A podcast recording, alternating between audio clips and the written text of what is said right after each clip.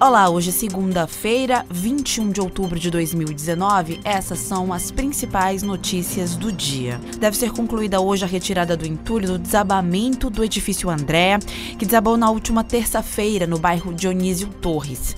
A informação foi confirmada por funcionários da Defesa Civil ao jornal o Povo.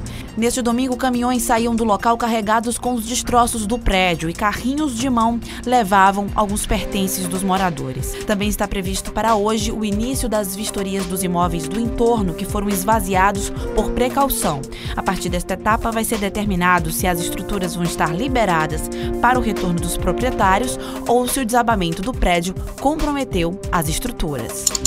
Francisco Rodrigues Alves, o porteiro do prédio de 59 anos, teve alta médica no sábado, mesmo dia em que encerraram os trabalhos de resgate. Ele foi liberado do hospital Doutora Zilda Arnes após passar por uma cirurgia no braço. Funcionário do prédio há 20 anos disse que aos poucos a estrutura ia dando sinais de que ia desabar. Com a alta dele, são três moradores do edifício que ainda estão hospitalizados. No total, nove pessoas morreram e sete foram resgatadas com vida. Uma chuva com forte ventania causou estragos neste domingo em Jaguaribe, no interior do estado.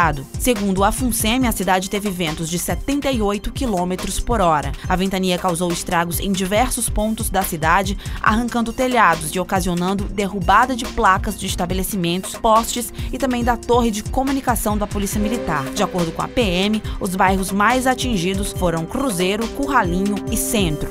Segundo o Corpo de Bombeiros, o fenômeno teve início por volta das quatro e meia da tarde e durou 40 minutos.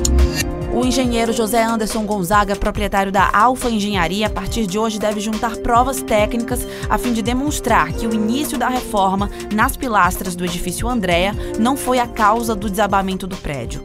Em depoimento à polícia, Anderson teria dito que as obras no prédio só começariam no dia seguinte ao desabamento, terça-feira. No entanto, imagens das câmeras de segurança do prédio registram pedreiros quebrando as estruturas das colunas minutos antes do prédio desabar. De acordo com o advogado dele, Breno de Almeida, um perito em construção civil vai ser contratado para produzir um laudo técnico. A defesa de Anderson vai usar o argumento de que o prédio tinha mais de 40 anos e que já deveria ter passado por manutenções preventivas. Essas e outras notícias você acompanha no povo.com.br.